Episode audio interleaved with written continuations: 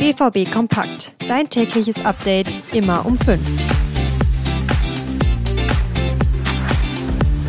Heute kann ich euch fast nur mit Schlagzeilen versorgen, die neben dem Platz geschrieben wurden, denn rein sportlich gab es gar nicht so viel. Stattdessen stand gestern ein Mann im Fokus, der seit über einem Jahr nicht mehr für Borussia Dortmund gespielt hat, Nico Schulz.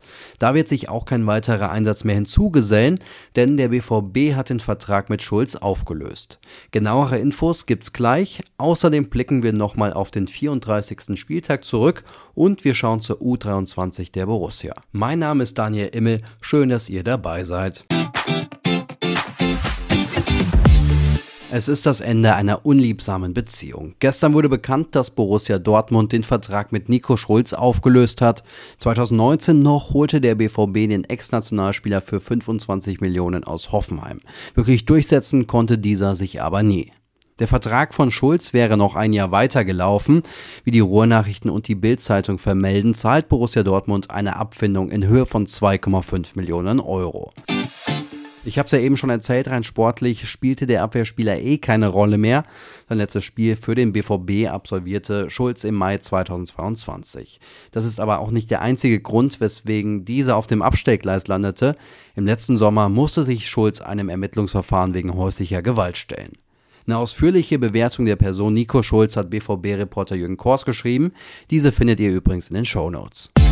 Und wir bleiben beim Thema Geld. Diesmal geht es aber um eine Strafe. Die Deutsche Fußballliga analysiert ja derzeit die letzte Saison und schaut sich an, wie sich die Vereine so benommen haben, beziehungsweise deren Fans. Gestern wurde dann bekannt gegeben, dass Borussia Dortmund eine Strafe in Höhe von 71.000 Euro zu zahlen hat. Der Grund dafür ist ein unsportliches Verhalten seiner Anhänger, so der DFB-Kontrollausschuss. Das Urteil bezieht sich auf den letzten Spieltag gegen Mainz. Da zündeten Fans 71 Pyros und die sind ja im Stadion verboten. Eine Woche lang ist ja die U23 von Borussia Dortmund im Trainingslager. Die sind in Kirchberg im Tirol. In den letzten sechs Tagen gab es unter anderem acht Trainingseinheiten und die schienen dem Team von Trainer Jan Zimmermann noch in den Knochen zu stecken.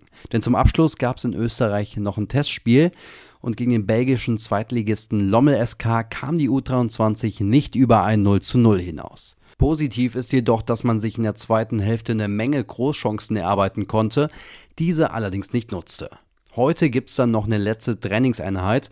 Anschließend geht es dann für die BVB U23 zurück nach Dortmund.